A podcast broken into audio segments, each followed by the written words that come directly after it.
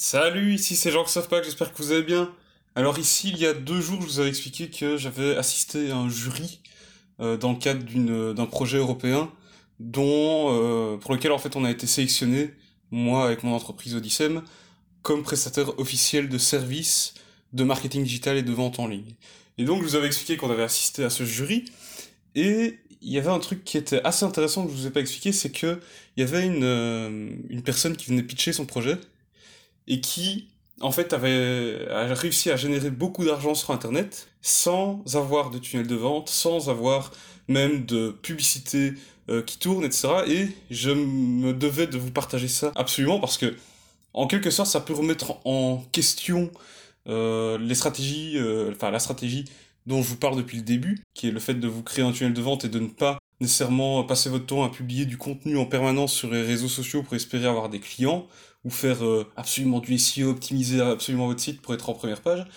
Alors je dis que ça remet un peu en question ça, parce que bah, cette personne, donc comme je dis, elle a pas de tunnel de vente, elle a pas de pub, etc. Et elle a réussi à, la première année de son, projet, réussi à générer environ 45 000 euros de chiffre d'affaires, et ensuite, l'année passée, donc en 2019, à faire x2, donc arriver à 90 000 euros de chiffre d'affaires généré, tout ça, comme je dis, encore une fois, sans liste email, en fait, j'ai oublié de le dire, sans liste email, euh, sans publicité, etc. Donc, on peut se poser la question, mais alors, euh, sais, qu'est-ce que tu nous racontes euh, Pourquoi, comment cette personne a réussi à faire ça alors qu'elle n'utilise pas de tunnel de vente, pas de pub, etc. Alors, en fait, je vais vous expliquer comment elle fonctionne. C'est qu'elle a créé un compte Instagram, sur lequel elle publie des photos d'articles, comment dire, de, produits euh, de l'artisanat euh, marocain. En gros, elle allait au Maroc, elle prenait des photos des produits qu'elle trouvait. Et comme elle avait expliqué, après un moment, eh il y avait ses amis, des amis de ses amis, etc., qui étaient intéressés d'acheter ces produits. Au final, ça commença à, à grandir, elle a créé un site e-commerce d'elle-même, et les gens arrivaient sur son compte Instagram, suivaient eh bien, ses, ses aventures. Ils, elle avait donc euh, créé un lien émotionnel avec ces personnes à travers son contenu, elle partageait euh, au quotidien sur son compte Instagram, et ainsi elle a réussi à se créer bah voilà, une base de clients qui sont vraiment fans d'elle, qui ont un lien émotionnel très fort avec elle, et qui achètent les produits qu'elle euh, qu'elle met en avant sur son compte Instagram. Donc en fait, ici, si on doit reprendre vraiment la stratégie, qu'est-ce que c'est? C'est qu'elle a donc elle publie du contenu sur Instagram et elle obtient des clients grâce à ça, en gros. Donc ça va à l'encontre, on pourrait dire que ça va à l'encontre de ce que je vous ai dit, comme quoi oui, il faut pas publier absolument sur les réseaux sociaux pour dire d'avoir des, des clients, etc.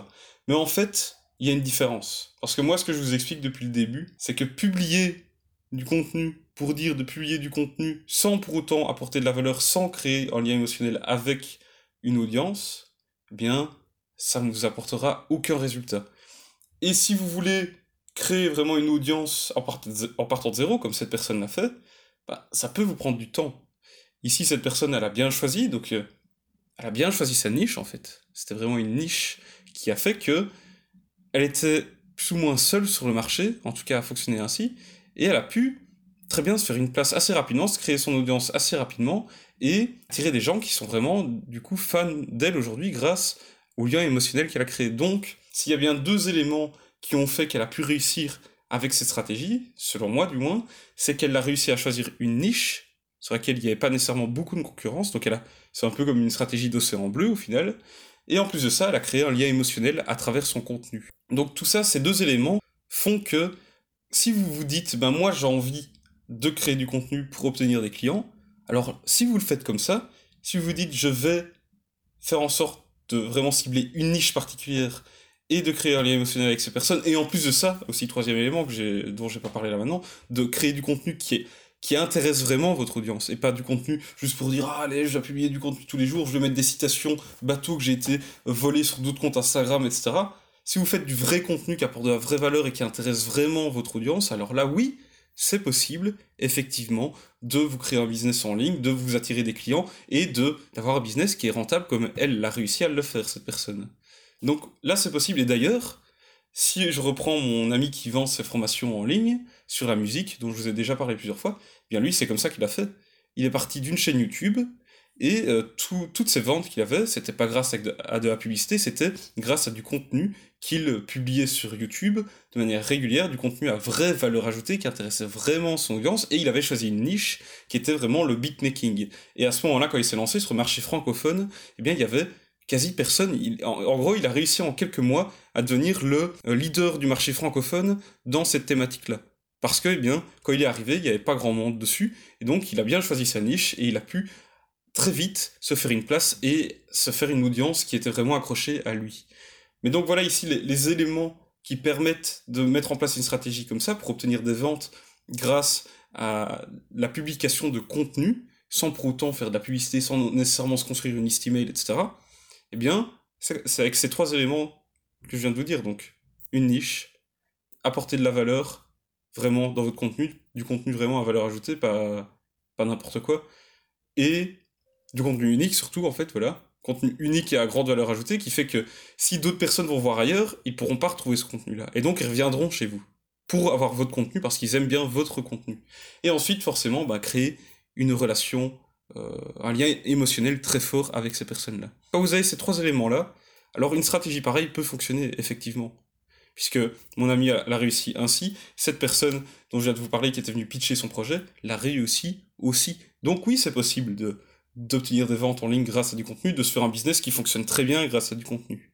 C'est tout à fait possible, mais à condition de respecter ces règles-là. Et ensuite, cette stratégie ne fait pas en sorte que tout ce que je vous ai expliqué depuis le début tombe à l'eau en fait. Parce que si cette personne veut réussir à décupler son business, à vraiment le faire évoluer, passer à l'étape supérieure, si elle met en place un tunnel de vente, elle pourra augmenter son, euh, comment dire, son panier moyen. Donc elle pourra gagner plus pour chaque client. Elle pourra aussi mettre en place une stratégie d'email marketing parce qu'elle n'en a pas encore là maintenant. Et ça, avec sa stratégie d'email marketing, elle pourrait s'assurer de faire en sorte euh, d'augmenter, comment dire, la, la rétention client, de faire en sorte de le faire revenir acheter de manière plus régulière.